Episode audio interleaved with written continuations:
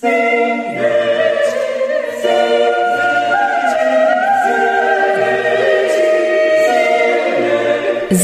der Podcast aus Liebe zur Chormusik. Hallo und herzlich willkommen zu Singet, dem Podcast aus Liebe zur Chormusik. Mein Name ist Anne Winter und ich bin heute mit Stefan. Hi Stefan. Hallo Anne. In ja, grau in grau und grau und grau in Hannover gelandet. Dieser Sommer ist nicht immer Sommer und wir sind zu Besuch bei Jörg Breiding. Hallo Jörg. Hallo. Jörg, Du bist ähm, der Leiter des Knabenchors Hannover und Professor für Dirigieren und Chorleitung an der Volkwang Universität der Künste in Essen und auch da Leiter verschiedener Ensembles. Bevor wir in deine Arbeit einsteigen, meine Frage, Jörg, wie bist du zur Chormusik gekommen? Wo ist deine Liebe entstanden? Also das ist eigentlich ganz skurril, weil wir in Hannover ja diesen tollen Knabenchor haben und ich bin auch in Hannover aufgewachsen aber meine Eltern wussten das nicht, ähm, dass es ja diesen Knabenchor gibt. Und ähm, ja, so, so habe ich sozusagen den Chor erst so mit 15 Jahren kennengelernt. Und ich kann mich noch wirklich äh, sehr, sehr genau daran erinnern, wie ich da im Seitenschiff der Marktkirche ähm, saß und Herrn Hennig, ähm, ein, den, also mein Vorgänger, der den Chor ja 50 Jahre geleitet hat und gegründet hat, ähm, beim Dirigieren zusah. Und ähm, das war, es muss ein Weihnachtskonzert gewesen sein und er dirigierte und irgend so ein Körp Körpenprogramm, glaube ich. Und dann merkte er, er hat die falsche Brille auf. Und das hat mich damals so beeindruckt. Also, also ganz cool, ähm, während er noch so dirigierte ähm, Einsätze gab, nahm er die eine Brille ab, äh, hier und da nochmal einen Einsatz in den Alt, wieder Brille aufgesetzt und dann so. Und das, das fand ich damals schon, also da ist sozusagen meine meine Liebe auch zum Dirigieren schon da gewesen, glaube ich, weil ich das sehr gut beobachtet habe und, und ich das irgendwie sehr cool fand. Ähm, so, und, und selbst da, also ich habe, glaube ich, immer ganz schön gesungen, bin ich nicht auf die Idee gekommen, mich da vorzustellen. Und ähm, wir kommen vielleicht später noch darauf, wenn es so um Nachwuchs geht und wie machen wir das beim Knabenchor. Ähm, das war für mich so ein, ein äh, Moment, wo ich sagte, das soll anderen möglichst nicht passieren. Also ich will mal vermeiden, dass der, dass man immer so denkt, äh, dass da können nur Wunderkinder rein oder die, die ganz besonders gut singen können. Beziehungsweise meine Mission war damals, als ich den Chor übernahm, zu sagen, komm, wir wollen versuchen, dass alle begeisterten jungen Leute in Hannover ähm, wissen, da kann man hinkommen und da kann man mitmachen. Aber jetzt zurück zur Frage, wie ist das bei mir so musikalisch losgegangen? Ich habe also nie in einem Knabenchor gesungen, aber eigentlich immer schon ähm, gesungen. Also in der Familie wurde viel gesungen. Ich erinnere auch noch, dass meine äh, Großmutter auf Familienfesten so eine Mandoline rauskramte und dann wurde da äh, gesungen und so weiter. Das war eigentlich immer ein Teil auch des Familienlebens. Und ähm, meine Mutter sang in einem Kirchenchor und da gibt es also die ähm, Geschichten, ähm, dass immer wenn ich still genug saß ähm, in dem Gottesdienst, dass ich dann als Belohnung auf der Orgelbank sitzen durfte. Und hm. ich, ich habe wohl irgendwie diesen Wunsch gehabt, diese große Kirchenorgel zu spielen. Und das war sozusagen so ein erstes Leckerli dann. Und ähm, Stefan musste eher auf die Orgelbank, weil er sonst nicht still sitzen Ach so, konnte. verstehe. also. Ja, und dann gab es wohl auch Situationen, wo ich auf dem Arm der Mutter, also da muss ich ja noch kleiner gewesen sein und ähm, meine Mutter hatte, ich habe den sogar oben in meinem Arbeitszimmer, ähm, so einen Kamm, also aus Plastik, wo man so ein Metallding rausziehen konnte, mhm, wie so ein Dirigierstock. Ja.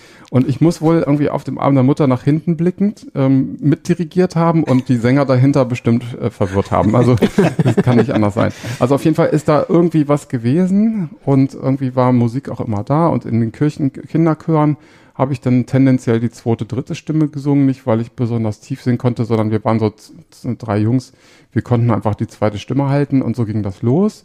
Und ähm, dann bin ich relativ früh, ähm, auch weil mich das mit dem Chorleiten so interessierte, auf so Kurse gefahren und da lernte ich dann also einen meiner wichtigsten Lehrer kennen, Professor Gerd Müller-Lorenz, der war in Lübeck auch Professor für Chordirigieren und Dirigieren. Und dort sang ich dann in einem Kammerchor, wurde dann sein Assistent. Letztendlich wurde ich dann sein Assistent auch an der Hochschule in Lübeck. Das war im Grunde dann ein schöner Moment, irgendwie, dass man so in die Lehre auch einsteigen konnte, erstmal mit so kleinen Einheiten. Und dann ging das weiter, dass, es, dass man sich dann auch ähm, auf eine Professur bewerben konnte aufgrund dieser Erfahrung. So ging das dann in diese, sag ich mal, musikalische äh, Laufbahn dort, also dass man das beruflich ähm, dann auch machen konnte. Und von ihm kam auch der Tipp, als der Hennig ähm, mal wieder einen Nachfolger suchte. Das dauerte auch eine längere Zeit. Also es hatte dann jemanden und der wollte dann doch Kapellmeisterei machen und so weiter. Und da kam dann, kann ich auch noch gut äh, mich dran erinnern, kam dann so ein Anruf, ähm, könntest du dir das vorstellen, dich für diesen Chor zu bewerben? Und mhm. ähm, das, ja, dann äh, rief der Hennig an und am, am, nächsten Tag sollte ich dann eine Bachmotette dirigieren und ähm, ja, dann saß ich auch, Sie können doch sicherlich auch Klavier spielen, jawohl. Dann äh, saß ich da am Klavier und musste vom Blatt, äh, also annähernd vom Blatt auf 4, 15 Hertz, also Halbton tiefer singet dem Herrn von Bach Motette spielen. Uff, das war dann erstmal irgendwie ziemlich ähm, ähm, ja, spannend. Aber ja. so arbeitet man sich rein und dann hatte ich das Glück, auch mit Herrn Hennig noch ein Jahr lang als sein Assistent zusammenzuarbeiten und das war dann die Begegnung mit dem Knabenchor und so kam ich dann tatsächlich dann, so fügte es sich dann, dass ich dann als Leiter des Chores ähm, dann dieses Ensemble ähm, kennenlernte und, und jetzt ja ähm, auch schon einige Zeit lang äh, dirigieren darf. Ich würde gerne nochmal zurück zu dem 15-jährigen Jörg, der äh, sich verschiedentlich schon weiterbildet oder vorbildet in Sachen äh, äh, Chormusik und Dirigieren vor allen Dingen. Das ist nicht so das, was andere 15-Jährige vielleicht machen. Ähm, wie war das für dich in der Schule? Also wurde, waren da noch mehr, die auch sowas gemacht haben wie du? Ja, also ich erinnere auch noch, dass ich, man ging ja früher in die Stadtbücherei und äh, überspielte sich CDs oder Schallplatten auf Kassette und so. Und ähm, das, da, da habe ich irgendwie zum Einschlafen zwei, das erinnere ich noch sehr gut, zwei, zwei CDs oder äh, Kassetten gehört. Das war einmal geistliche äh, Konzerte von Schütz, wo Sebastian Hennig, also der Sohn, der war ja ein gro ganz großartiger Solist mit René Jacobs, ähm, diese Schütz-Konzerte sang. Und da muss man sagen, äh, also ich mhm. habe auch gerne Beatles gehört und auch hier und da so Pop-Songs oder, oder auch Jazz. Aber wie kam das jetzt eigentlich, dass, dass man irgendwie ohne Vorbildung, also weil mhm. meine Eltern jetzt eher nicht so klassisch geprägt sind von dem, deren Musikgeschmack, sowas hört. Und ich weiß auch noch, dass ich den Mendelssohn Paulus gehört habe. Irgendwie. Okay. war dann mein erstes Stück, was ich auch mal, also oder zweites Stück, was ich mal als Choreinstellung, große Choreinstellung vorhatte. Und also irgendwie muss da was gewesen sein, was mich, was so schlummerte oder was da war oder wo ein ne, ne Interesse war. Und diese Leidenschaft für Schütz und alte Musik, die, die braucht ja auch ein bisschen Zeit, bis man sich so eingehört hat. Ich weiß noch, dass ich die ersten Schützmustetten als Chorsänger auch irgendwie, ja, also sie haben mich nicht gleich vom Hocker gerissen mhm. und mittlerweile liebt man diese Musik ja und entdeckt immer mehr und, und ähm, ja, und ich habe relativ ich habe ja von der Kirchenorgel schon äh, berichtet. Also ich habe leider, weil meine Eltern das nicht besser wussten, also quasi auf, dem, auf der Orgel angefangen. Und das war damals erst eine, so eine Heimorgel mhm. ähm, und äh, dann irgendwann die Kirchenorgel. Und dann sagte halt auch wieder, das war wieder diese wichtige Persönlichkeit der Müller-Lorenz, leider erst mit 15 ah, du musst irgendwie Klavier spielen, sonst ist das zu spät. dann habe ich tatsächlich auch ein Klavier bekommen und Klavierunterricht und ähm, da begann dann, also mit dem Lehrer, den ich damals hatte, tatsächlich auch so die, ähm, diese Passion und dass man so Momente hatte im Unterricht, ähm, wo man dachte, wow, irgendwie, das ist es. Also ich wollte eigentlich erst Grafikdesign studieren, dann Architektur, also irgendwie sowas in diese künstlerische Richtung und dann, ähm, ja, dachte ich, also warum nicht auch Musik, Lehramt, ja. so. Ja. Und dann, äh, man, viele fangen ja an mit dem Schulmusikstudium, das, da ist man sehr breit aufgestellt, das ist ja auch ein sehr, sehr kostenintensives äh, Studium und weil man auch sehr viel Einzelunterrichte hat und so weiter. Und das war in Hannover an der Musikhochschule großartig. Ich hatte da tolle Lehrer und ähm, ja, so, so ging das dann immer weiter, dass man sich dann da ähm, reinarbeitet und das mhm. mit dem Dirigieren und dem Chorsingen und dem Chorleiten hat sich so durchgezogen. Das ging dann im Grunde schon vor dem Studium los, dieses, diese, diese, diese Freude und dieser, mhm. diese Faszination auch an dem, dem, Anleiten von so Gruppen und der Beschäftigung damit, ja. Spannend. Ähm, du bist eigentlich dann, ja, also du hast ja schon gesagt, du bist in Hannover aufgewachsen, neben dem ähm, äh, Knabenchor Hannover aufgewachsen und bist dann eigentlich nur nach Lübeck, hast einen Abstecher gemacht, um dann wieder direkt zurückzukommen. Also der Abstecher nach Lübeck war ja immer nur ein Tag es sei denn, ah. man hat da irgendwie, also das war ein, Lehrauf, ein relativ kleiner Lehrauftrag. Also ich habe Platzing unterrichtet, äh, mal, mal ausgeholfen, wenn der Lehrer, mhm. also der Professor mal äh, andere Dinge hatte oder den Hochschulchor geleitet. Das konnte ich an einem Tag machen. Mhm. Also sehr früh morgens hin und wieder zurück am Abend. Abends hatte ich dann immer noch erst die Knabenchorprobe und dann noch eine gemischte Chorprobe. Das war also sozusagen parallel zum Gesangsstudium. Ich habe also erst Schulmusik studiert und dann noch Gesangspädagogik äh, hinten dran. Und da konnte ich dann ähm, sozusagen montags immer nach Lübeck fahren, aber da habe ich dann, also sage ich mal, das war eine, Tages, eine Tagesreise. Die, die zweite ähm, sozusagen, also Heimat will ich fast gar nicht sagen, aber die zweite äh, Stätte, wo ich jetzt dann aktiv bin, ist Essen. Und da fahre ich dann so zwei, drei Tage die Woche hin mhm. in, den, in der Semesterzeit oder auch wenn man jetzt größere Konzertphasen hat, dann ist man da auch länger vor Ort. Und ähm, ja, habe dort dann tatsächlich ja auch eine, das ist wieder so eine klein bisschen andere Welt. Also meine Familie und ich, wir leben hier in Hannover. Die Kinder gehen hier zur Schule. Meine Frau ist hier an der Grundschule Lehrerin, Musiklehrerin auch. Und hier ähm, ist der Knabenchor und dort ist dann die Professur. Und diese beiden Welten bedingen sich aber ganz toll, also sowohl inhaltlich, also mhm. weil dieses Unterrichten bringt einem eine Menge Input für das eigene künstlerische Tun. Andersrum hole ich die Studenten auch mindestens einmal im Jahr hier für eine Woche nach Hannover, auch die Schulmusiker, also nicht nur die Hauptfächer. Und die staunen dann immer, was mit, mit so Kindern und Jugendlichen alles anstellen kann und wie, auf was für einem unfassbaren Niveau die sein können. Also schon in jungen Jahren, mit 10, 11 Jahren, mhm. ähm, wo Studierende manchmal nicht hinkommen. Einfach nur, nicht weil das so nun die Wunderkinder sind, sondern weil sie früh genug sehr gut angeleitet mhm. einfach sich mit Musik und äh, guten guten Stücken in einem guten Ausbildungssystem beschäftigen. Ne? Mhm. Du hast schon gesagt, dass du ähm, in die Assistenz, ähm, ja, war das ein richtiges Bewerbungsgespräch oder war das eher ein Kennenlernen und gucken, ob man irgendwie ähm, persönlich zueinander passt? Ich weiß nicht, das hast du eben gerade angesch, ähm, als du den Herrn Hennig äh, getroffen hast. War das, bist du da mit einer Mappe hingelaufen und hattest deinen Lebenslauf dabei oder man kannte sich schon so? Ja, wir hatten uns kennengelernt bei einem Workshop, den der Hennig gab, ähm, mhm. als der Quad 2000 sein Jubiläum Jahr hatte, also 50 Jahre äh, Jubiläum. Da, da dirigierte Hennig äh, mit dem Knabenchor die Matthäus-Passion in einer damals neu entdeckten Urfassung zusammen mit dem Thomanerchor. Und ich glaube, Hennig hatte für sich, er war ja schon emeritierter Chorleitungsprofessor, ähm, hat einfach nochmal ein paar junge Leute versammelt, um nochmal ein bisschen zu unterrichten. Ich glaube auch so ein bisschen, um, ähm, ja, um sich selber auch nochmal so ein bisschen wieder einzuarbeiten. Und da lernten wir uns das erste Mal kennen. Aber man saß da dann und wo der Herr Professor Hennig und so weiter. Da kam jetzt, also nicht so viel äh, Kommunikation zustande. Und dann kam, wie gesagt, dieser Anruf, weil mein Lehrer, sage ich jetzt mal so, äh, der, der Professor Müller-Lorenz, war der Assistent von Hennig sowohl an der Hochschule und auch beim Knabenchor lange Zeit. Mhm. Und ähm, Hennig suchte halt und die telefonierten und dann sagte der Müller-Lorenz wohl, so wurde berichtet, ja, ich, ich hätte da jemanden, du könntest ihn ja mal anrufen. Und dann kam es also wirklich von einem Abend auf den nächsten äh, Samstagnachmittag zu diesem, dieser Vorstellung und dieser Probe.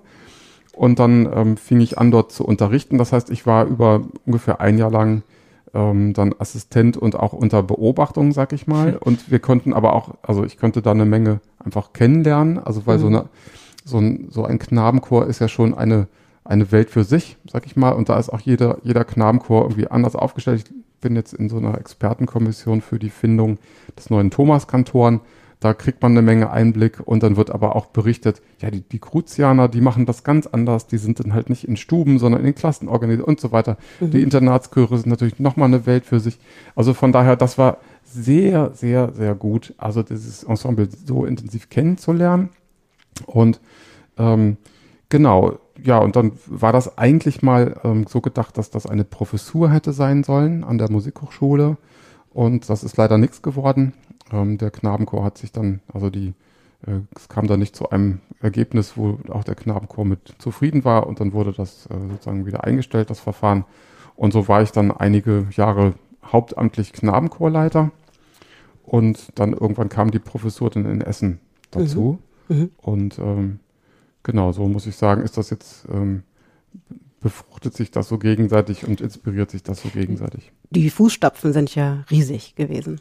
Also Heinz Hennig hat nicht nur den Knabenchor Hannover gegründet, sondern auch den Mädchenchor Hannover gegründet. Alles 1950 und, hm, ich sag mal, noch plus ein, zwei Jahre und noch die Symphonie NIA, Sophionetta Hannover, auch noch ein Orchester gegründet. Ja, ich glaube, das Jugendsymphonieorchester Ah, auch so. sogar. Oh Gott. Ja. Ja, also riesen Fußstapfen, unglaubliche Sachen bewegt, ähm, organisiert, ähm, mit ähm, einem unglaublichen Niveau alles. Ähm, was unglaublich ist, wie man das schafft. Also du erlebst das jetzt ja selber auch. Also es ist ja eins, die Probe und die künstlerische Leitung und so weiter über, zu übernehmen, aber das ist ja ein, ein, das ist ja ein Schiff, das ist eine halbe Welt. Für die Kinder auf jeden Fall oder für die Jungs in diesem Fall. Wie groß ist dieser Anteil, auch dieses, diese Institution ähm, weiterzuführen in deinem Alltag? Was würdest du sagen? In fünf, in Prozenten? Also ich muss sagen, leider, ich, also ich, ich sage leider, ähm, dass es ein viel zu großer Teil ist. Also 80, 85 Prozent würde ich sagen, ist das drumherum und die Organisation. Und leider deshalb, weil man das ja eigentlich deshalb macht, weil man mit den Kindern und Jugendlichen Musik aufführen will. Und das ist ja das, was wir gelernt haben, wo wir für so unsere Leidenschaft für entwickelt haben. Ähm, andererseits muss ich sagen, habe ich da extrem viel gelernt. Also man muss sich das so vorstellen, man, man kommt von der Hochschule, man ähm, ist eigentlich sozusagen auf dem Zenit seiner künstlerischen ähm, Leistung. Man hat so viel geübt, also so, so viel wie damals, äh, kurz vorm Examen hat man dann nie wieder geübt im Leben. Ähm, aber man ist natürlich ähm, sozusagen in vielen Themen noch überhaupt nicht ausgebildet.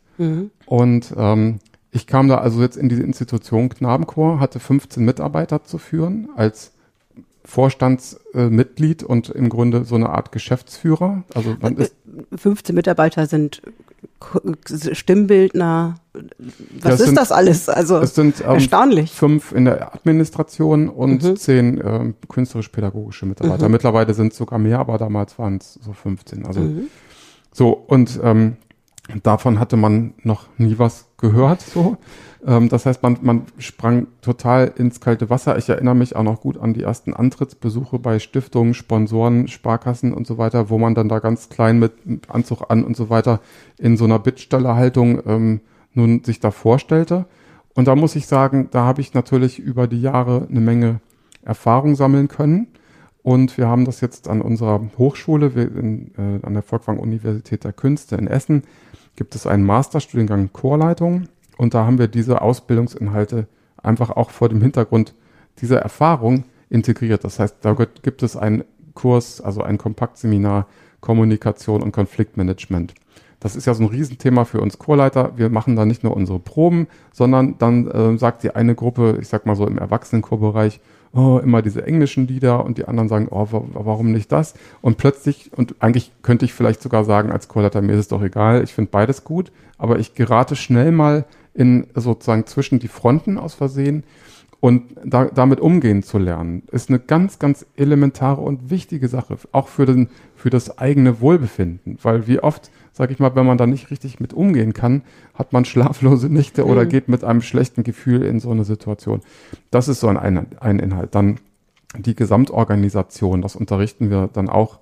Ähm, wie, wie, was gehört dazu, ein Konzert aufzuführen? Also ich habe im Studium nie gelernt, also mal rein praktisch, was heißt es eigentlich jetzt mal, so einen Probenplan für ein Weihnachtsoration zu entwickeln? Ähm, wie macht man das eigentlich? Das ist ja jetzt auch kein Hexenwerk, aber man muss es ja wenigstens mal irgendwie gehört haben. Oder was ist eigentlich deine, deine Rolle, wenn du jetzt zu dem Sparkassendirektor gehst und mal, was weiß ich, für ein Konzert mit Kindern und Jugendlichen und einen gewissen vermittelnden Anteil was präsentieren willst? Ja? Raus aus der Bittstellerrolle. Geh doch dahin, du hast doch was anzubieten. Ja, du, du bringst doch da eigentlich eine ganz tolle Sache mit und so weiter. Also das sind so Kleinigkeiten bis hin zu, ähm, was steht auf dem Plakat, äh, was ist ein CI, wie präsentiere ich meine Singschule auch in den sozialen Medien, was gehört alles dazu? Ein Podcast zum Beispiel, weiß ich nicht, ne?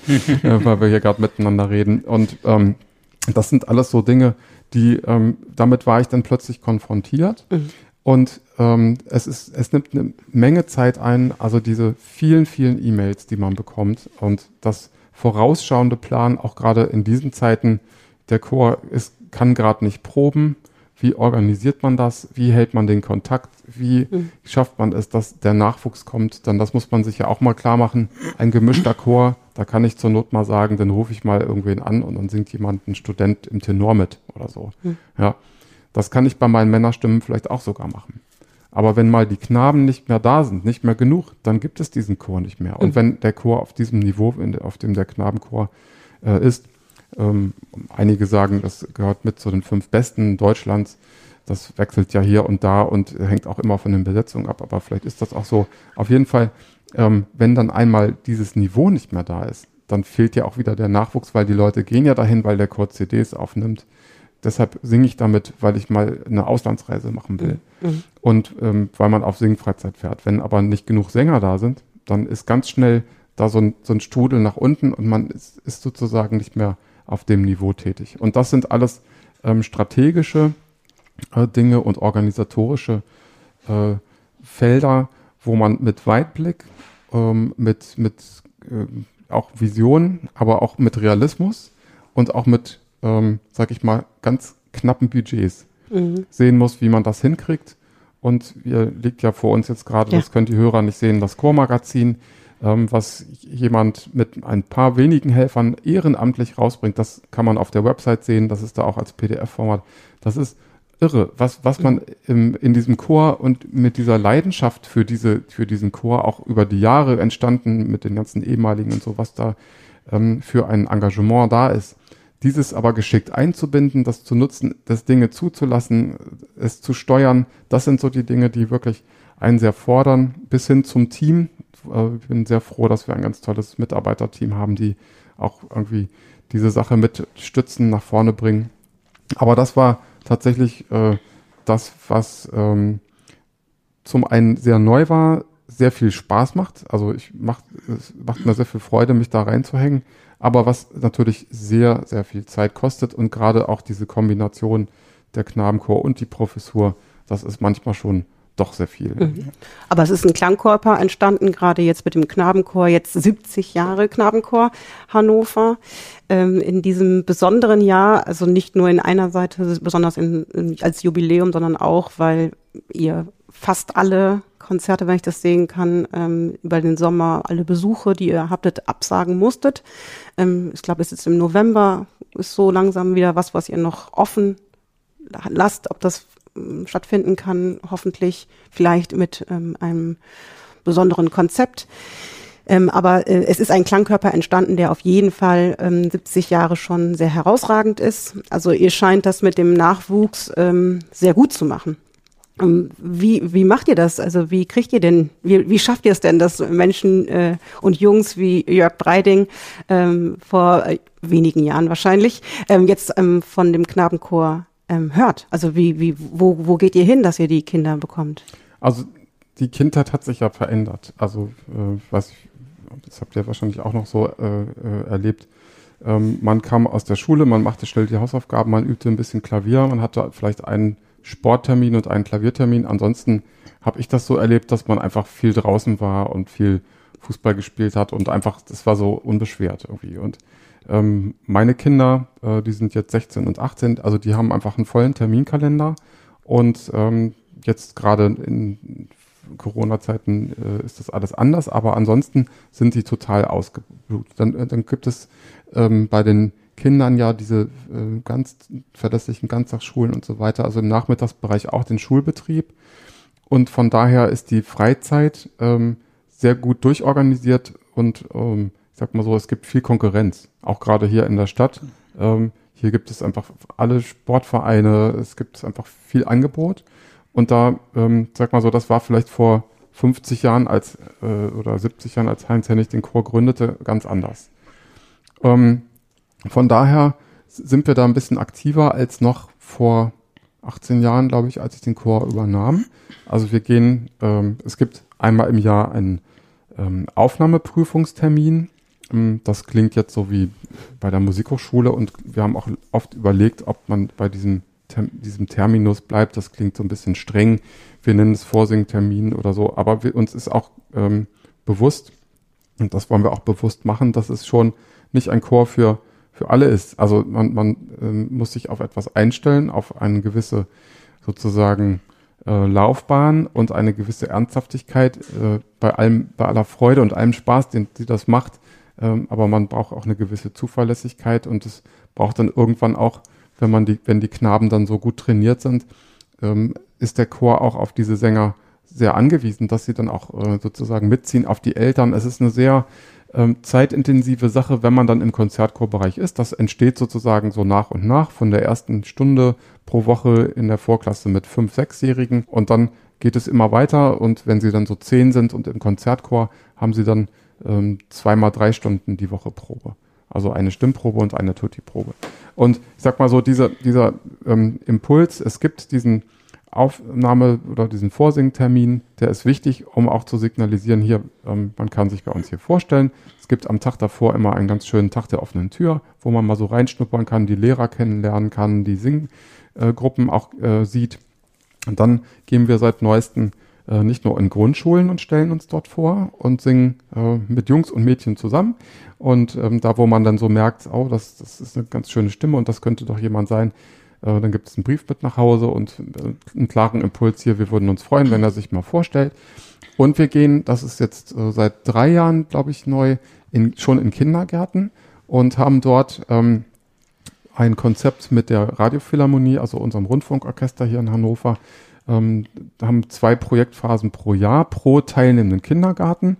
Und ähm, dort werden ähm, in der Herbstphase, sage ich jetzt mal so, Lieder kennengelernt, gesungen, ähm, die wir dann auch in einem äh, Familienkonzert äh, in der Adventszeit in der Marktkirche äh, mit den Kindern zusammen singen. Also wir laden sie dann ein als Teil dieses Projektes ähm, zu einem Konzert. Und das ist dann so ein äh, Konzert äh, mit Moderation, etwas kürzer. Und da stehen dann 80 Kindergartenkinder mit uns zusammen auf der Bühne und singen dann auch irgendwie ein Weihnachtslied. Und die Eltern äh, zücken die Handys und filmen das. Ähm, das ist dann immer ganz, ganz süß und ganz anrührend. Und wir wollen ja versuchen, sozusagen schon sehr früh Kindern, Familien auch diesen Chor bekannt zu machen. Und zwar auch emotional durch ein Erlebnis, nicht nur durch einen Flyer. Und wir wollen auch schaffen, dass wir mit dem, was wir ganz gut können, also singen mit Kindern und Jugendlichen, äh, letztendlich durch dieses Kindergartenprojekt, wir nennen das dann Edu ein Teil unseres Education-Projektes, ähm, den Erzieherinnen vor Ort ein bisschen ähm, zeigen, wie man es machen kann. Die haben ja leider in ihrer Ausbildung keinen richtig guten Musikunterricht oder zu wenig. Und ähm, vor diesem Hintergrund ist ein weiteres schönes Projekt entstanden, was jetzt im Herbst tatsächlich auch ähm, im Handel erhältlich ist. Und zwar haben wir eine Mitsing-CD äh, auf den Markt gebracht mit einem Jahreskalender, den unsere äh, Kinder auch gemalt haben. Also es gibt zwölf Lieder mhm. und äh, pro Monat ein Lied. Also komm lieber Mai und Mache bis hin zu Schneeflöckchen, Weißröckchen. Also alles schöne Kinderlieder. Die alte Moorhexe ist auch mit dabei. Und äh, weißt du, wie viele Sterne entstehen? Also durch das Jahr und auf dieser CD spielt, äh, singt nicht nur der Nachwuchschor des Knabenchores ähm, und spielt die äh, NDR Radiophilharmonie in kleinen Kammerorchester in wirklich wunder, wunderschönen äh, Besetzungen und kleinen Ensembles und für uns extra geschriebenen äh, äh, Arrangements, sondern es gibt eine Version mit Chor zum Mitsingen und auch eine ohne Chor, also als mhm. Play-Along. Und ähm, als meine Kinder klein waren, haben wir viel CDs gehört und ich hatte zwei Kategorien. Ähm, ich nenne keine Namen. Also die eine war wunderbar gesungen mit einem schönen Chor, aber mit furchtbaren Begleitinstrumenten, äh, äh, also bis hin zu synthetischen Klängen.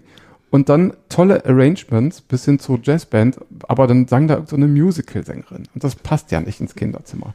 Und wir haben gesagt, mit diesem Projekt wollen wir gerne also sowohl sehr schön qualitätvoll gut gespielte Musik, Arrangements, kleine Liedsätze, haben einen gut singenden Chor und die, die neue Idee vielleicht äh, ist, dass man sagt, du kannst es dir anhören mit Chor und sing doch mit, mhm. auch ohne Chor. Ist das einstimmig oder sogar mehrstimmig? Das ist dann einstimmig. Ähm, es und gibt einen Kanon dabei und dieses, diese CDs liegen dann auch den Erzieherinnen ja im Grunde in diesem Projekt vor. Das heißt, wenn man jetzt selbst nicht die Gitarre äh, bedienen kann und ein Keyboard oder sowas hat man vor Ort nicht und häufig singen sie ja leider auch zu tief, dann können sie die CD anschalten und mit den Kindern zusammen singen. Jörg, ähm, wenn wir jetzt noch mal ein bisschen genauer schauen, in Deutschland ähm, haben wir ja schon eine reiche Tradition an Knabenchören. Es gibt ja wirklich sehr bekannte, du hast vorhin schon gesagt, ähm, die Leipziger, die Dresdner, die Regensburger Winsbacher, natürlich Hannover. Ähm, das sind schon so Leuchttürme der Knabenchormusik, kann man sagen, in Deutschland. Wenn man aber jetzt mal in die Kinderchorarbeit allgemein in Deutschland schaut, dann wird eigentlich, wenn man irgendwo hinschaut, immer beklagt, dass sich zu wenig Jungs melden. Also in den gemischten Kinderchören sind einfach oft 20 Mädchen und ein oder zwei Jungs. Was macht den Reiz für Jungs aus, in einem Knabenchor mitzusingen? Wie, was ist das, was ist diese Identität eines Knabenchors, dass Jungs ähm, im 2020 immer noch den Weg dahin finden und in einem Knabenchor singen, anstatt vielleicht zum Fußball oder zum Basketball zu gehen oder andere Sachen zu machen und sich wirklich dann für ein so zeitintensives Hobby entscheiden ähm, zu singen und dann auch noch speziell im Knabenchor. Was würdest du sagen? Also zunächst mal würde ich mal sagen, ein Knabenchorklang, und das ist jetzt nicht vielleicht für einen Sechsjährigen, der sich entscheidet oder wo die Eltern sagen, ich stelle ihn da mal vor, so ist es ja meistens, ähm, aber für das Publikum ist doch so ein Knabenchorklang äh, was ganz Besonderes. Also es ist etwas besonders Reines und letztendlich muss man sagen, alle diese alte Musikensembles, die es jetzt gerade gibt, von Gardener über Herrewege und Kropmann und die Vokalensembles, die jetzt so kanntes Ganze, machen ja letztendlich alle, ähm, also armen diesem vibrato-armen Klang äh, nach mit diesen reinen Stimmen. Und wenn wir jetzt mal gucken, was 1950, wie dort Bach geklungen hat, dann waren das viel zu große Chöre und mit viel Vibrato und, und mit viel Formaten und so weiter. Also das heißt, diese, die Musik, die, die, die Zeit, äh, die Bach und davor ähm, zum Teil danach noch geschrieben hat, ist ja für diesen Klangkörper Knabenchor geschrieben und das besonders reine ist dieses, dieser vibratoarme, besonders ähm, schöne äh, Knabenklang, der sich dann, wenn es mit Dissonanzen und so weiter äh, geht, auch äh, so bestimmte Reibungen ergibt, die nicht entstehen, wenn, wenn da äh, Frauenstimmen vibrieren oder so. Also das vielleicht mal also als, als Faszination, ähm, wie, was, was, also die, eine Inhaltsbeschreibung.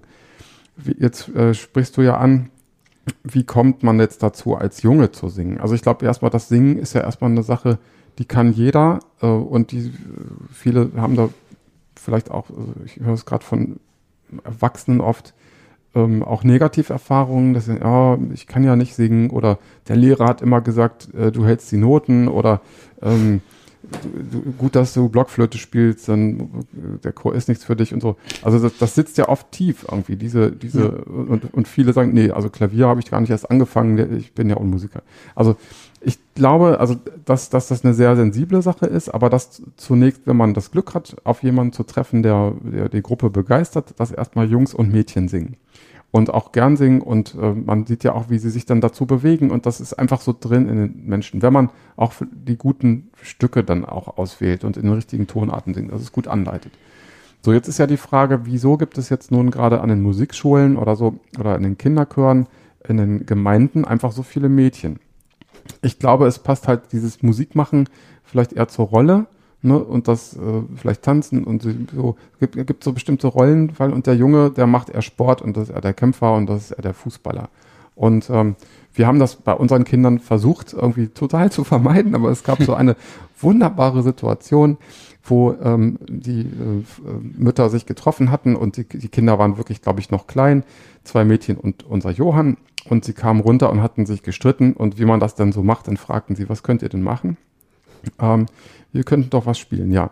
Vater, Mutter, Kind. Die erste rannte los, ich bin die Mutter. Die zweite rannte los, ich bin das Kind. Und der Johann rannte hinterher, und ich bin der Drache. Also, so, das beschreibt das irgendwie ganz schön, was so irgendwie, so, das, und das war äh, tatsächlich nicht quasi, es gab nicht nur Schwerter oder so im ja. Hause Breiding. So. Und ich glaube, da, da gibt es allerdings Jungs, also vielleicht gibt es weniger Jungs als Mädchen, die dort eine Ader zu haben und ähm, man muss sie, man muss sie, also ihnen das anbieten und man muss sie dann irgendwann in einem bestimmten Alter auch separieren. Wir haben tatsächlich die Erfahrung gemacht, wir hatten eine Zeit lang mal probiert, in Koordination mit dem tollen Mädchenchor, den wir ja hier in Hannover auch haben, an der Musikschule so ein Frühsing-Musikangebot äh, anzubieten ähm, für beide, äh, also für Jungs und Mädchen. Was passierte? 15 Mädchen, drei Jungs, irgendwann hatten die keine Lust mehr. Die hatten ja. nicht genug Kumpels. Die, die, Jung, die Mädchen sind in dem Alter äh, immer weiter. weiter. Die ziehen sich dann zurück und ich sag mal so, wenn ich 15 äh, Kumpels da habe, dann finde ich schon jemanden, zu, der, der, mir passt. Und wenn es zu wenig sind, dann hat man nicht den Freund. Und das kennen wir doch alle, dass wir gerade auch manchmal zu äh, Veranstaltungen zu, zu proben, äh, weil man da einfach seine Freunde trifft. Diese soziale Komponente ist extrem wichtig. Das heißt, ähm, deshalb ist es, man, glaube ich, ganz gut, ähm, dann tatsächlich die, die Jungs irgendwie auch dann alleine zu beschäftigen. Schön ist es, das schaffen ja auch einige Kollegen, also ähm, in gemischten Kinderchören, also äh, und sie, sie gleichberechtigt einzubinden. Und im Jugendchorbereich ist dann ja nochmal wieder eine ganz andere äh, soziale ja. Komponente dabei. Ne? Von daher ähm, ist dieses, äh, wenn man dann, äh, das ist unsere Strategie, auch sie früh zu bekommen. Deshalb fangen wir mit Fünfjährigen an.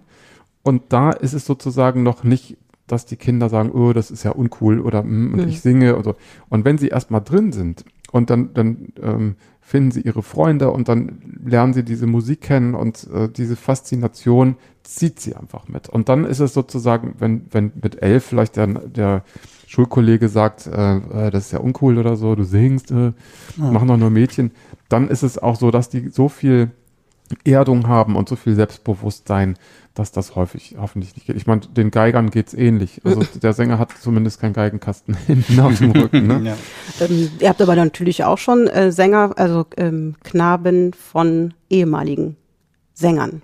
Also dass man, wenn man dann einmal äh, im Knabenchor Hannover war, dann ähm, bleibt die Familie vielleicht auch dabei? Oft ja, also manche ziehen ja dann auch weg, aber mhm. äh, wir haben teilweise schon Generationen, wo der, der Großvater schon gesungen hat, tatsächlich jetzt gerade mhm. auch im Chor, wo der Vater noch im Altus gerade mitsingt und der Junge jetzt schon ähm, auch in der, äh, im Nachwuchschor ist und der Opa war Gründungsmitglied. Also sowas gibt es. Mhm. Ich sag mal, es gibt so eine, so eine Knabenchor-Verbundenheit, da findet man so seine Freunde äh, fürs Leben und es ist wie eine zweite Familie. So berichten das die ehemaligen. Mhm. Also es geht schon los mit dem Chorheim.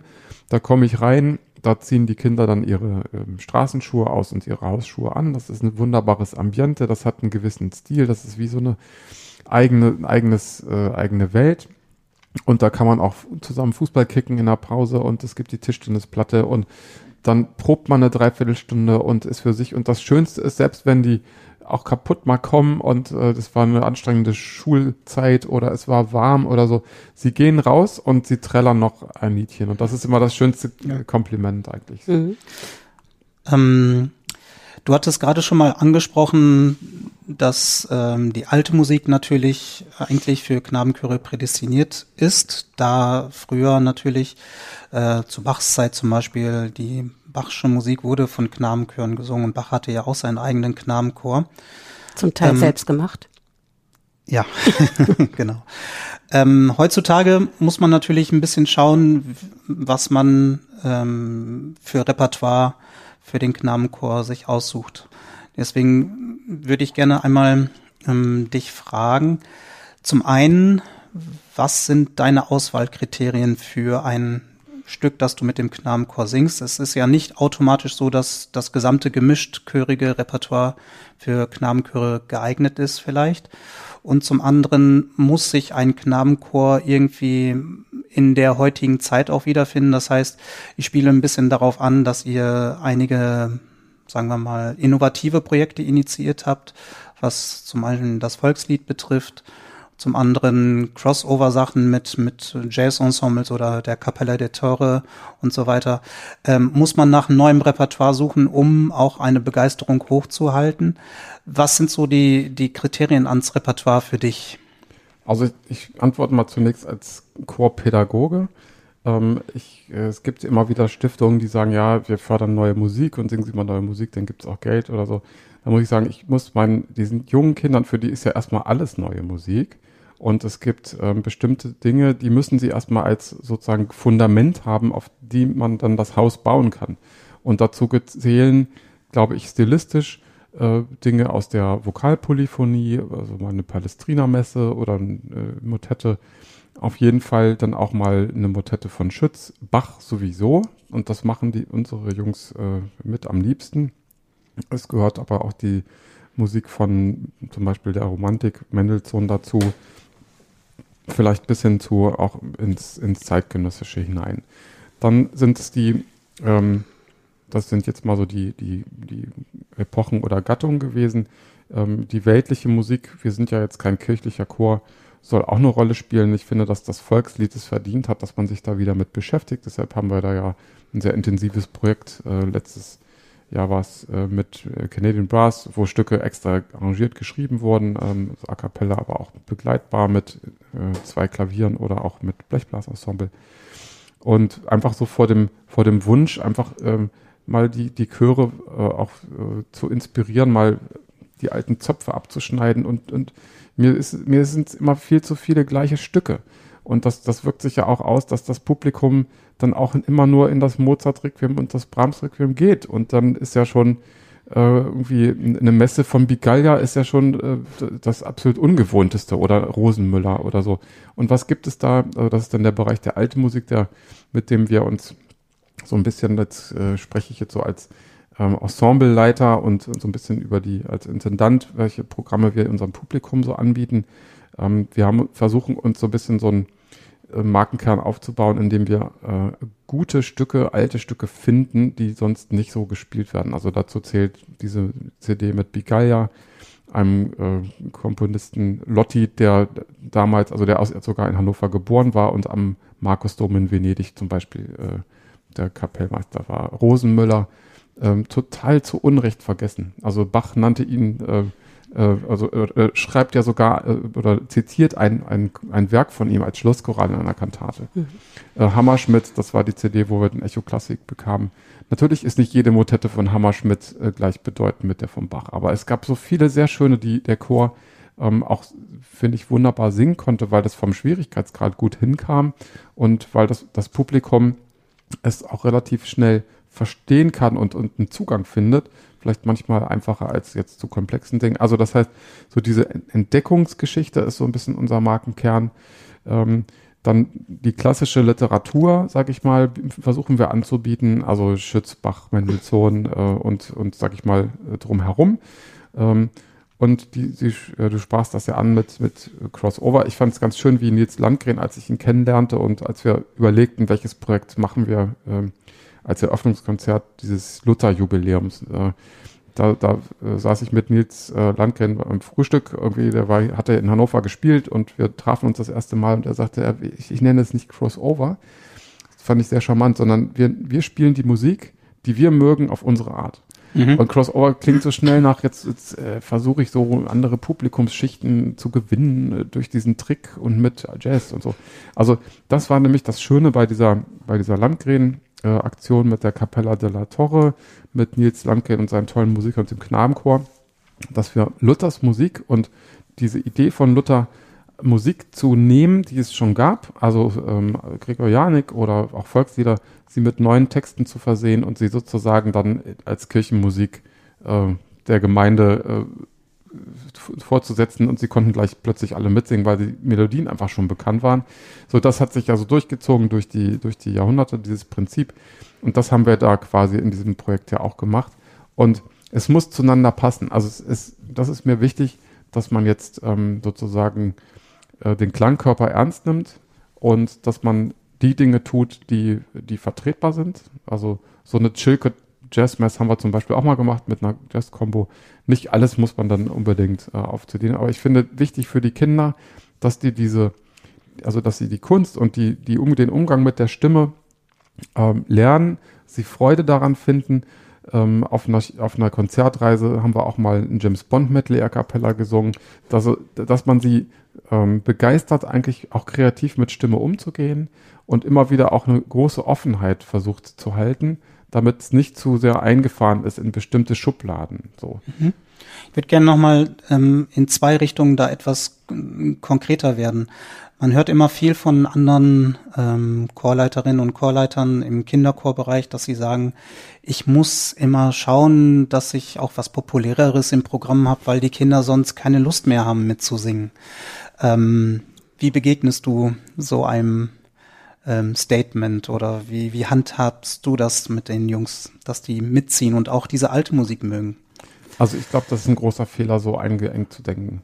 Und das ist genau die gleiche Problematik, dass man sagt, jetzt wird Gottesdienst wieder schöner, weil Gospelchöre singen. Also ich habe noch nie einen Kirchengospelchor gehört, der mich überzeugt hat, ehrlich gesagt. Und nur weil man auf zwei und vier schnipst, ist es auch noch kein Gospel.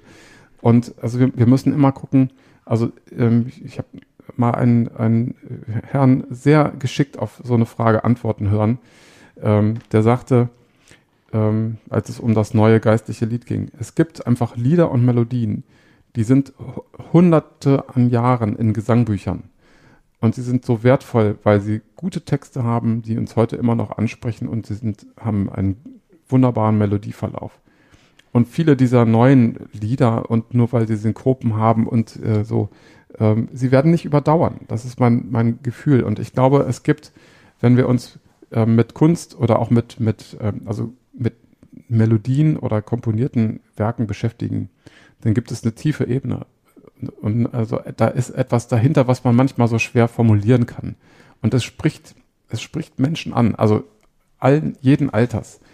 Und ich glaube, dass zum Beispiel Bach ähm, deshalb so viele Musiker anspricht, aus der Jazzszene und aus der Klassikszene und ähm, junge, alte Menschen und so weiter, weil da irgendwas anderes drinsteckt. Und genauso spricht es auch die Kinder an. Und es spricht auch die, meine Jungs da im Knabenchor, für die kann ich ja jetzt nur sprechen, an, weil der Schwierigkeitsgrad so hoch ist, dass man immer wieder was zu tun hat. Und wenn es dann gelingt, da ist so viel Energie drin, dann ist man auch so glücklich und zufrieden und man entdeckt, die Qualität ist, die kompositorische Qualität ist so hoch, dass selbst wir Profimusiker, obwohl wir schon so oft Bachmotetten, entdeckt man immer noch mal wieder was Neues. Ja. Und ich glaube, das erreicht auch Kinder und man muss es schaffen, sozusagen sie mitzunehmen und sie vielleicht nicht jetzt zu früh mit zu komplexen Dingen zu äh, konfrontieren, aber äh, ihnen sozusagen immer wieder was Neues äh, und einen neuen Stimulus äh, vorzusetzen, damit sie sich weiterentwickeln und in diesen frühen Jahren, Sie könnten meinen Chor jetzt befragen, die würden alles, in, ich hatte neulich mal einen, wir proben gerade die Hamoll-Messe und die hätte eigentlich jetzt schon aufgeführt sein, also oder im September aufgeführt werden sollen. Das ist jetzt verschoben worden. Ein Kind sagte, ich habe viele Lieblingslieder im Knabenchor, aber aus der Hamoll-Messe ist jedes mein Lieblingslied. Und das, das sagt doch eigentlich alles, oder? Also das, ähm, von daher würde ich sagen. Das ändert sich auch nicht über die Zeit, eben. witzigerweise. Also das ist wirklich zeitlos. Ob das jetzt wahrscheinlich wäre das vor 50, 70 Jahren ein Kind ganz ähnlich gesagt wie die Kinder, die jetzt ähm, viele Informationen verarbeiten und viel mehr Stilrichtungen kennen als vor 70 Jahren die Kinder. Aber auch jetzt ist die Begeisterung für alte Musik genau gleich hoch, wenn man sie dann vernünftig anführt in, an die Musik. Genau, also von daher kann ich nur sagen, liebe Pädagogen, traut euren Kindern was zu und beschäftigt sie mit guten, mit guter Musik und mit guten Werken. Ja. Die andere Sache, auch ein bisschen Frage ans Repertoire, zielt darauf, ähm, dass Knabenchöre, wenn wir jetzt ähm, euren Chor anschauen, vor 70 Jahren einfach noch anders aufgestellt waren. Also dahingehend, dass die Jungs äh, viel später mutiert sind. Und das ist ja ein Problem, mit dem Knabenchöre heute kämpfen müssen, kann man ja schon fast sagen, oder zu leben haben, dass die Jungs ja teilweise schon mit 12, 13 in Stimmbruch kommen. Und es kann sich jeder, äh, der jetzt kein Knabenchor-Spezialist ist, ähm, leicht ausmalen, dass Jungs mit, sagen wir mal, 18, 17, 18, wenn sie schon damals in Stimmbruch gekommen sind, natürlich schon eine ganz andere Reife haben und einfach letztlich auch viel mehr Chorerfahrung haben, einfach durch die Jahre, um, sagen wir mal, schwierigere Literatur bewältigen zu können. Und die Stimme ist natürlich dann auch schon kräftiger, als es mit, mit 10, 11, 12 ist. Wie ist das aktuell bei euch im Knabenchor? Machst du diese Beobachtung auch? Hat das Auswirkungen auf die Repertoireauswahl oder die Reife der Jungs, was die Literatur betrifft? Ähm, die Bewältigung der Literatur. Wie gehst du damit um? Also es sind so verschiedene Aspekte. Also zum einen muss man sagen, äh, hat natürlich ein, je älter ein Kind wird und äh, noch singen kann, hat es einfach mehr Erfahrung und mehr gesungen. Die kräftige, kräftige äh, oder die, die Tragkraft und die, das Lungenvolumen ist ein anderer Punkt. Also dass sie einfach lauter waren wahrscheinlich früher. Ne? Ja. Und ähm, ich sag mal so, da ist das eine, ähm, die eine Vorgehensweise von uns im Knabenchor Hannover, dass wir, glaube ich, ein sehr gutes Ausbildungssystem haben. Wir proben also mit, ich rede jetzt vom Konzertchor, also mit den 10 bis 14, 15-jährigen Kindern, zunächst drei Stunden in Stimmprobe, wo wir die Töne beibringen. Das ist dann der Alt 1 am Montag da und der Alt 2 am Dienstag und dann kommt der Sopran äh, 1 am Mittwoch und so weiter. Und ähm, in der Samstagsprobe, in der Tutti-Probe wird das zusammengefasst. Das ist sehr personalintensiv und äh, wir haben pro Stimmgruppe zwei Lehrer da, die mit äh, dann einer probt mit den Erfahreneren, einer mit den Jüngeren und parallel proben noch zwei Stimmbildner und man hat alle zwei Wochen eine Viertelstunde Gesangunterricht. Das ist wenig, aber damit kommt man klar. Ähm, die Internatschöre können jeden Tag proben. Die machen sozusagen jeden Tag ihre Stimmproben und ihre Tutti-Proben. Und äh, ich habe das vom King's College Choir zum Beispiel gehört in England. Die proben sogar mit den 16 äh, Sopran. Da, da, singen ja nur die Kinder Sopran und Alttenor Bass sind ja Profisänger, bezahlte. Ähm, der, der Chorleiter probt vor der Schule mit den Kindern. Das wird eine Stunde Probe und jeden Abend wird ein Evensong gesungen, immer auch mhm. mit unterschiedlichen Stücken. Ich fragte mal den äh, tollen Countertenor Alex Potter, der aus England kommt, wie, wie, was für ein System habt ihr eigentlich fürs Blattsingen? System. Wir singen jeden Tag einen Evensong. so, ja. Also ähm, von daher ist das, das Ausbildungssystem natürlich entscheidend und das ist das, was es auch so kostenintensiv macht, weil also bei unserem äh, durchaus dreistelligen Jahresetat sind natürlich die Personalkosten das, was äh, diese Singschule umtreibt, wie man es dann auch finanziert, so, so eine Ausbildung. Dann man, man will ja nicht das alles den Familien äh, sozusagen zumuten, sondern da muss man, gibt es so ein System aus äh, Förderern, Stiftern, ähm, Sponsoren und kleinen Beiträgen auch der Familie. Also das System ist das eine. Dann ähm, ist das, das Repertoire natürlich entscheidend, dass man es geschickt wählt, dass die Kinder äh, nicht zu schwere Sachen zu lange üben und vielleicht die Lust verlieren. Wir kommen an die Grenzen, das habe ich jetzt am Samstag gemerkt, da hatten wir ähm, Corona-bedingt unsere erste Open-Air-Probe, also die erste Chorprobe wieder nicht online, sondern dann saßen da, wir hatten den Chor dann in vier Gruppen geteilt, den Konzertchor, 32 Leute auf dem Schulhof, die haben sich schlecht gehört und ähm, zwei Meter Abstand und so weiter. So, und in der einen dieser vier Gruppen saßen äh, fünf Altsänger vom Alt 2, einer war ein erfahrener und vier waren das erste Mal überhaupt in der Tutti-Probe in dem Konzertchor. Die waren davor im Nachwuchschor, die haben ganz mhm. andere Sachen gesungen. So, man kann sich vorstellen, was passierte. Die saßen natürlich, die kamen kaum mit. Auch viele Stücke waren für die neu. Und dieses Reinwachsen in den Chor äh, passiert sonst unter normalen Bedingungen so, dass dann immer, sag ich mal, pro Stimmgruppe drei, vier Leitsänger äh, sind. Und die, die Jungen setzen, sitzen daneben. Wir setzen ja auch immer ganz gezielt so, da gibt es so ein Patenschaftssystem, da so gemischt. Und die werden so mitgezogen und rein äh, äh über, die, über die Jahre integriert in diese Arbeit. Und das ist gerade das Schwierige im Moment durch diese ähm, Online-Proben, die wir machen, nur machen können, dass sie nur zu Hause singen und nur sich selber hören. Und den ja. Lehrer, der am, äh, am die, den Unterricht macht, der, ähm, der, wir schalten ja sozusagen alle die Mikrofone aus und äh, nur man hört nur den Lehrer und der Lehrer hört die Schüler alle nicht und so weiter. Und dieses ähm, System, was eigentlich ganz großartig ist, nämlich dass dieser Generationenvertrag, das Lernen von den Älteren, das setzt sich ja sogar fort, dass dann bei uns die, wir haben nicht einen riesen Betreuerstamm mit auf, auf Reisen, sondern dass die Männerstimmen äh, die, die Jungs Betreuung betreuen und auch die älteren Jungs, dann gibt es die Stimmführer und so weiter, dann auch ein bisschen auf die Jüngeren äh, in der Stimmgruppe achten. Das ist einfach so, sowohl also betreuungsmäßig, sozial, aber auch stimmtechnisch einfach eine tolle Sache. Und das, das funktioniert. Allerdings ist die Zeit knapp und der Chor ist in zwei Jahren ein anderer. Also der Chor, den ich da sehe, ist bei den Männerstimmen äh, konstant, ähm, aber wir haben den Vorteil, dass wir nicht mit dem Abitur die Jungs abgeben müssen im, bei den Tenören und Bässen, so wie jetzt die Internate, mhm. sondern dass wir äh, einfach länger singen können und wer dann in Hannover studiert, der ist auch länger bei uns dann noch äh, Mitsänger. Aber bei den Jungs ist der Stimmbruch, im Moment liegt er, glaube ich, äh, im Schnitt bei 14,5 Jahren. Ähm, und da passiert es dann auch mal, dass ein Zwölfjähriger geht. Ne? Und so habe ich jetzt gerade, das, das ist wirklich das Sensible und das ähm, Zerbrechliche auch an so einem Ensemble. Ich habe jetzt gerade im letzten, in den letzten zwei Monaten von zehn Sopranen zwei, fünf in den Stimmbruch abgeben müssen. Die Hälfte von der 1A-Gruppe, also von den mhm. aller, allerbesten. Ne? Mhm. So, das heißt, die, die könnten, also die Jungs, die jetzt da gerade nicht mehr zur Verfügung stehen, haben fünf, sechs Programme drauf.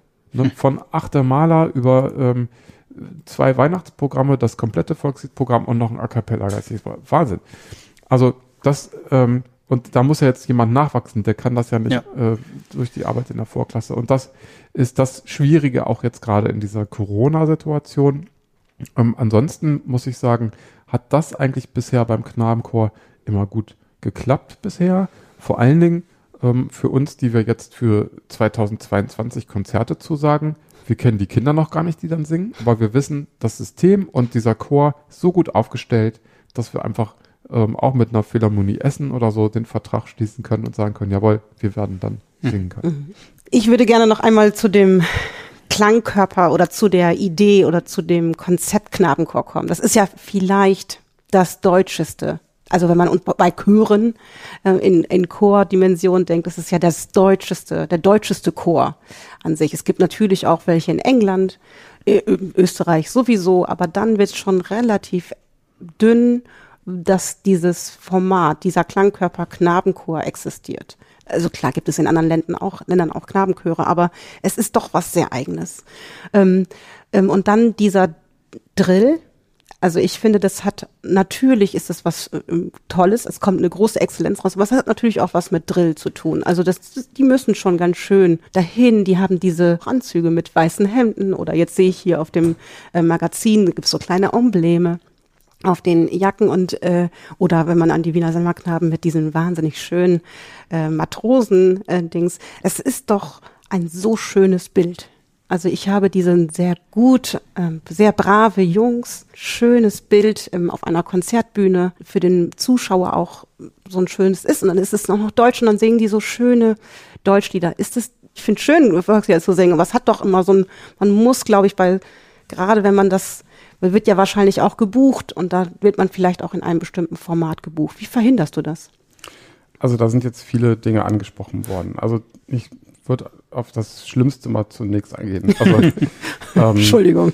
also ich finde das Wort Drill ganz, ganz furchtbar. Also ich, ich finde, das hat, hat da nichts zu suchen in der Pädagogik. Also es, es hat mir zu viel von, ähm, da mache ich Leute klein, damit sie spuren. So und ähm, ich glaube, dass die Pädagogik sich verändert hat in den Jahren, auch äh, wie wir erzogen wurden, wie heute Kinder erzogen wurden. Das ist nicht alles immer nur gut, wie so Entwicklungen äh, in der Gesellschaft sich äh, entwickeln.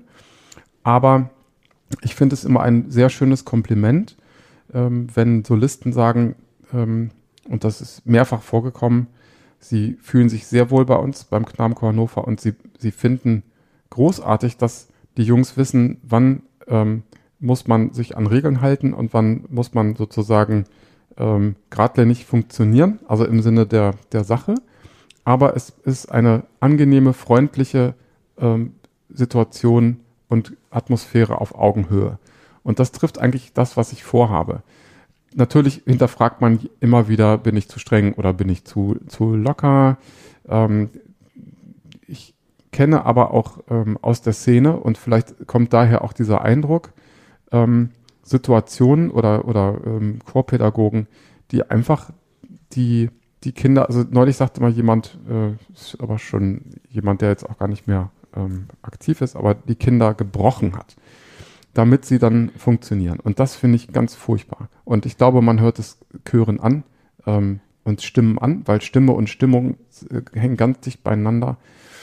Und das, also kann, konnte ich jetzt, dieses Wort konnte ich nicht unkommentiert lassen. Ähm, Sehr gut. ähm, der, der, der Style, sag ich jetzt mal so, oder das, der Look oder das, wie man sich so präsentiert in Konzerten, in Magazinen, in äh, Fotos und so weiter, da hat sich natürlich auch vieles getan. Also unser Chor, der stand früher mit, mit kurzen Hosen und, und weißen äh, Kniestrümpfen und so weiter da. Und äh, jetzt, wenn man mal so die Bilder auch äh, anschaut, äh, dann gibt es auch äh, Auftritte, jetzt sag ich mal, äh, oder Fotos, die man auch veröffentlicht, wo die ihr Poloshirt anhaben mit Logo drauf und so weiter.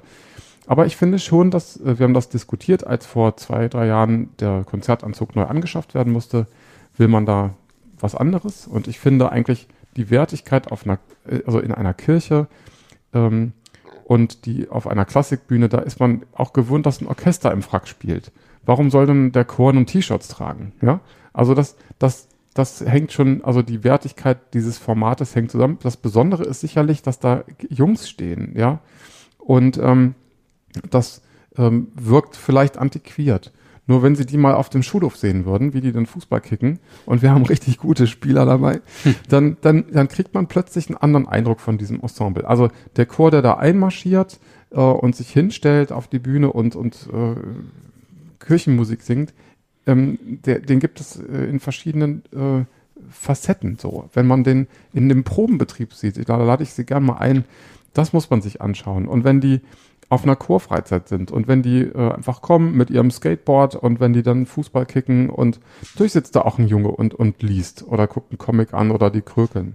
Also es gibt alle, äh, aber ich sag mal so, selbst die Fußballnationalmannschaft ähm, hat bestimmte Auftritte im Anzug und dann haben die auch mal irgendwann ein Trikot an und dann sind die auch mal äh, im Freizeitbereich unterwegs. Und das sind wir ja in anderen äh, äh, Dingen auch gewohnt. Also von daher, so, und vom, vom Repertoire, das sprachen Sie, äh, sprachst du ja auch an.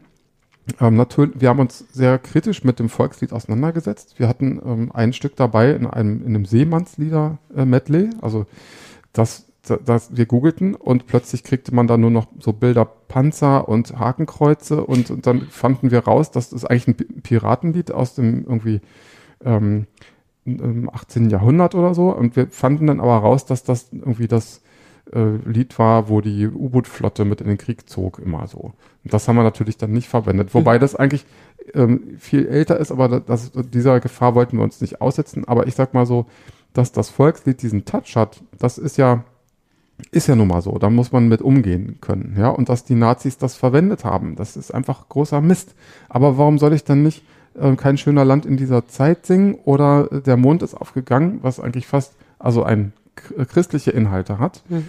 Ähm, und das finde ich, da müssten wir, wäre wär mein Wunsch, dass wir Deutschen uns auch mal wieder lösen von der Last der Vergangenheit. Also nicht unreflektiert, aber in Schweden, in Frankreich, überall äh, singen sie äh, ihre Volkslieder und mehrstimmig. Und dann wird, in Russland wurden wir dann mal gefragt, also da war so ein Empfang nach, nach, äh, nach Konzerten mit einem äh, sibirischen Chor.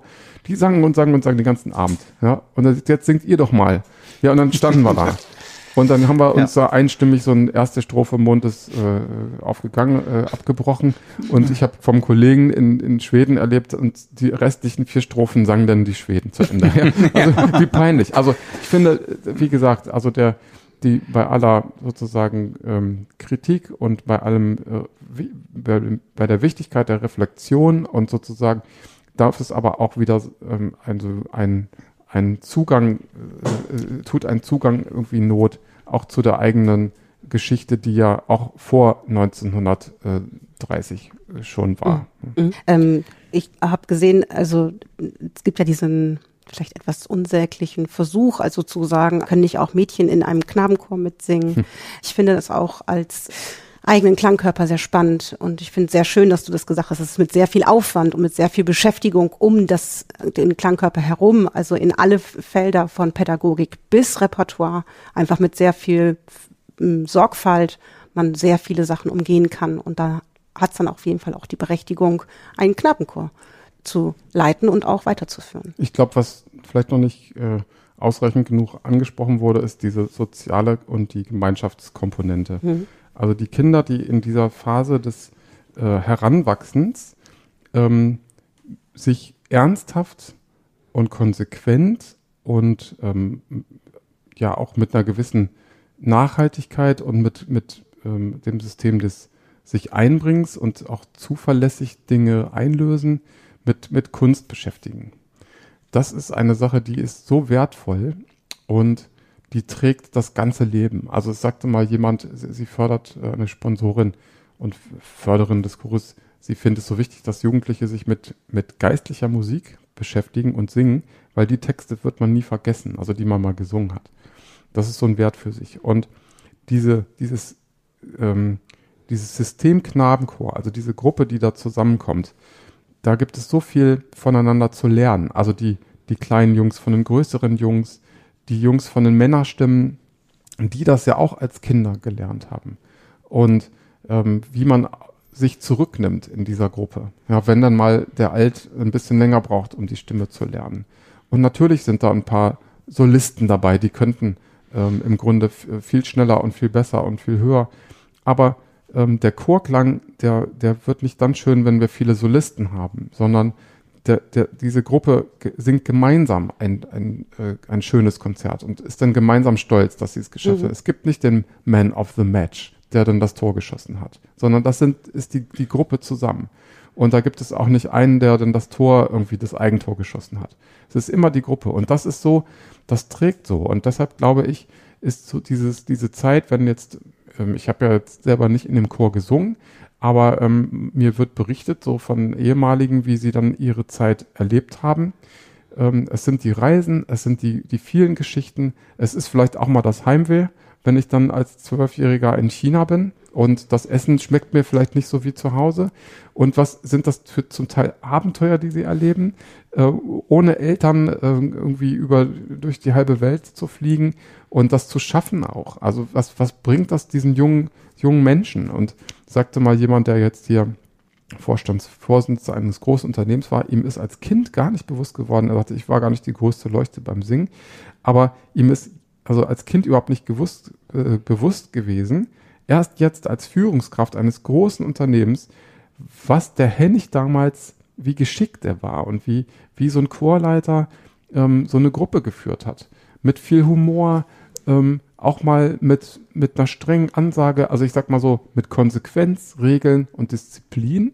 Und ich finde, Disziplin wird vielleicht heutzutage oftmals auch vielleicht als etwas Negatives empfunden. Aber ich glaube, Regeln und Vereinbarungen müssen sein und sonst kommt man nicht zu guten Ergebnissen. Sonst ist es laissez-faire und dann ist das irgendwie, dann kommt vielleicht was bei raus, aber muss nicht unbedingt passieren. Ne? Und, und das zu lernen, und ich sag mal so, auch im Berufsleben ähm, gibt es Regeln und äh, gewisse äh, Bedingungen und da muss ich mich dran halten, sonst kriege ich Probleme. Mhm. Ja. Jörg, ähm, wir sind heute hier ähm, am letzten Schultag. Heute gibt es Zeugnisse. In Niedersachsen beginnen die Ferien. Ähm, dieses Schuljahr oder dieses letzte Halbjahr war das verrückteste und vielleicht auch für viele Musiker und auch für den Knabenchor sicher kein einfaches Halbjahr. Ähm, aufgrund der Corona-Pandemie und den damit verbundenen Einschränkungen und Verboten. Singen ist leider das Hobby, was am stärksten davon betroffen ist, weil das natürlich besonders gefährlich ist. Du, wir haben vorhin schon immer darüber kurz gesprochen, dass es Online-Proben gab, vielleicht Proben jetzt in, in Minigruppen, Open Air, wo man nicht so ideale Bedingungen natürlich hat. Ähm, vielleicht um unser Gespräch heute etwas abzuschließen, wie geht ihr in das neue Schuljahr? Was, wie plant ihr nach den Ferien? Wie, wie wollt ihr weitermachen? Was sind jetzt die Ausblicke? Vor allen Dingen auch ähm, in eurem Jubiläumsjahr, das ja eigentlich dieses Jahr ist.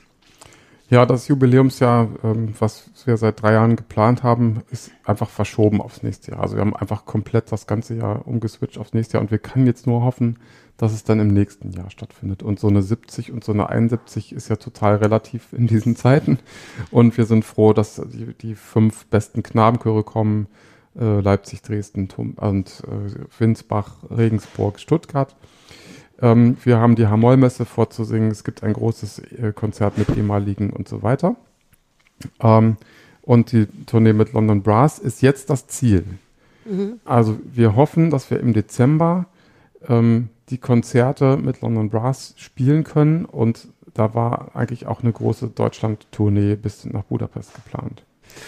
Und ähm, der Chor braucht ja ein Ziel, auf das er hinarbeitet. Also wenn ich dem, diesem Jungs sage, im, im, Juni nächsten Jahres das nächste, das erste Konzert wieder, dann habe ich die Sorge, dass zu viele abspringen würden. Das heißt, wir versuchen jetzt oder wir hoffen, dass man im Dezember wieder singen kann. Ähm, ich arbeite natürlich in meinem Kopf immer schon wieder auch an Alternativen wenn das jetzt nicht passiert, dass, dass man mit, mit Bläsern und großem Chor da, wir brauchen auch eine gewisse Chorgröße, um mit den zehn Blechbläsern mhm. standzuhalten, ähm, habe ich jetzt schon auch Ideen, wie man in kleinen Besetzungen äh, vielleicht auch in einer nicht so voll besetzten Marktkirche spielen kann, mhm. weil ich sag mal so, so ein Konzert mit London Brass muss man auch erstmal finanzieren, also da muss auch die Marktkirche eigentlich voll besetzt sein, sonst rechnet sich das nicht. Und da kommt jetzt die Komponente hinein, dass natürlich unser Chor jetzt kein solistisches Vokalensemble ist. Es soll ja auch jeder singen, wie man das organisiert, wie man vielleicht einfach auch, habe ich jetzt schon gedacht, den Schwierigkeitsgrad von achtstimmig auf vier, zwei einstimmig mit ein paar Instrumenten runterfährt und trotzdem hat das Publikum vielleicht das schöne Gefühl, ein, das, mhm. also sagte neulich jemand, ein eine Adventszeit ohne Knabenchorkonzert geht gar nicht. Also wir müssen da auch irgendwie, also nicht nur für den Chor das Ziel ähm, schaffen, dass wir da auftreten und singen. Und wir müssen, glaube ich, auch in unser Publikum denken, die das äh, sich darüber sehr freuen würden. Das heißt, wir haben uns jetzt gesagt, ähm, nochmal zu der Frage zurück. Ähm, wir warten jetzt auf jeden Fall zwei Wochen nach der Ferienzeit ab, was passieren wird. Und es passieren ja doch, wie man so sieht, unvernünftige Dinge, dass Leute unbedingt nach Mallorca fliegen müssen und in ein Flugzeug steigen. Also ähm, wir, gu wir gucken jetzt einfach, wir fahren auf Sicht. Wir haben sehr früh ähm, im März schon entschieden, wir bis inklusive November singen wir nicht, keine Konzerte. Ähm, ob die Weihnachtskonzerte stattfinden können, werden wir dann sehen. Also da spielen so, so, so Dinge wie äh, Eingangsbereich, Toiletten, Abstände und so weiter, alles ja eine Rolle. Und ähm, wir können nur hoffen, einfach für diese Institution Knabenchor, ähm, dass es möglichst bald wieder losgehen kann. Tatsächlich in, in Live-Proben, also in direkten Proben. Wir überlegen auch so ein Hybridmodell, dass die Kinder nicht alle nur zu Hause am, am Rechner sitzen, sondern dass zumindest eine Gruppe vor, vor Ort ist und mhm. singt, eine Stimmgruppe, und die anderen, die jetzt in der Woche dann nicht da sein können, singen dann zu Hause mit. Ja. Aber man hat zumindest ein Gefühl, das ist eine Chorprobe mhm. und da singen auch Leute. Und nicht ich ganz allein. Und, und nicht nur der Lehrer eine Oktave tiefer. Mhm. Also so sind wir jetzt ähm, sehr, sehr flexibel und kreativ, aber auch sehr vorsichtig. Und ähm, das, ich meine, die Eltern ähm, bringen uns ihre Kinder da freiwillig hin. Man kann da keinen zwingen. Und das äh, Wohl der Kinder und die Gesundheit ist das allergrößte und wichtigste Gut in diesen Zeiten im, wir haben uns schon vor dem Interview mal wieder unterhalten und da sagtest du noch, dass ihr auch nach einem neuen Chorheim, nennt ihr das, ne? Ähm, ähm, sucht. Ihr habt ähm, das Problem, dass ihr leider aus eurem jetzigen Räumen ähm, ausziehen müsst. Ihr seid noch auf der Suche. Das heißt, ihr seid auch in der großen Planung, wie kann denn äh, das neue, die neuen Gebäude oder die neuen Räume für den Knabenchor Hannover aussehen? Das steht also auch noch absolut an. Also auch im Jubiläumsjahr absolut, laufen ja. die Planungen schon. Also es hat uns doppelt hart getroffen, diese Zeit. Und ähm, unser schönes Chorheim, wo wir über 35 Jahre jetzt waren, also in einer hannoverschen Grundschule in sehr zentraler Lage, wo der Chor damals für eine Million D-Mark, äh, also Spendengelder gesammelt hat. Wahnsinn. Das wird leider abgerissen und ähm, es ist auch nicht gelungen, sozusagen ein, eine adäquate Alternative dem Chor zur Verfügung zu stellen von Seiten der Stadt. Ähm, wir haben jetzt eine Idee und es, es, läuft jetzt auf eine sehr konkrete, schöne Lösung zu. Ähm, auch in einer sehr schönen Lage, auch an einem sehr schönen Ort, gut erreichbar und es wird sich sogar ein bisschen weiterentwickeln, sag ich mal. Also eine schöne Perspektive, die sich auftut. Die große Sorge ist erstens, schaffen wir es zeitlich möglichst auszuziehen und woanders einzuziehen? Mhm. Und wie überbrückt man diese Phase? Da wird uns die Stadt Hannover, das wurde uns klar signalisiert, auch helfen. Ah. Und das andere ist, wie finanziert man das und wie schafft man das in diesem kleinen Team, was da ist wirklich, also keine Arbeitsminute über. Ähm, wie schafft man das, das auch noch nebenbei hinzukriegen? Aber ich sag mal so, wir sind alle sehr motiviert. Wir haben auch viele Unterstützer. Wir hoffen auf Unterstützung der Stadtgesellschaft, der Förderer, der Stiftung, der Sponsoren, auch des Mittelstands.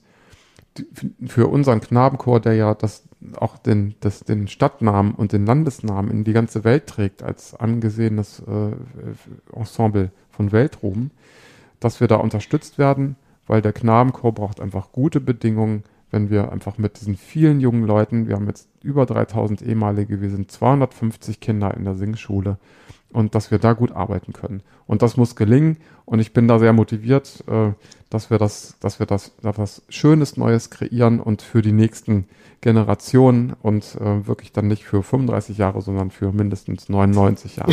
ja. Wir drücken die Daumen für die Vielen ganzen äh, ambitionierten Vorhaben und überhaupt, dass es wieder losgehen kann und dass Konzerte und Proben stattfinden können. Das ist für alle Chöre, glaube ich, jetzt erstmal das nächstliegende Ziel und da hoffen wir, dass das bald wieder möglich ist. Vielen ja. Dank fürs Gespräch. Ja, ja. Danke Vielen Dank. Danke. Dankeschön.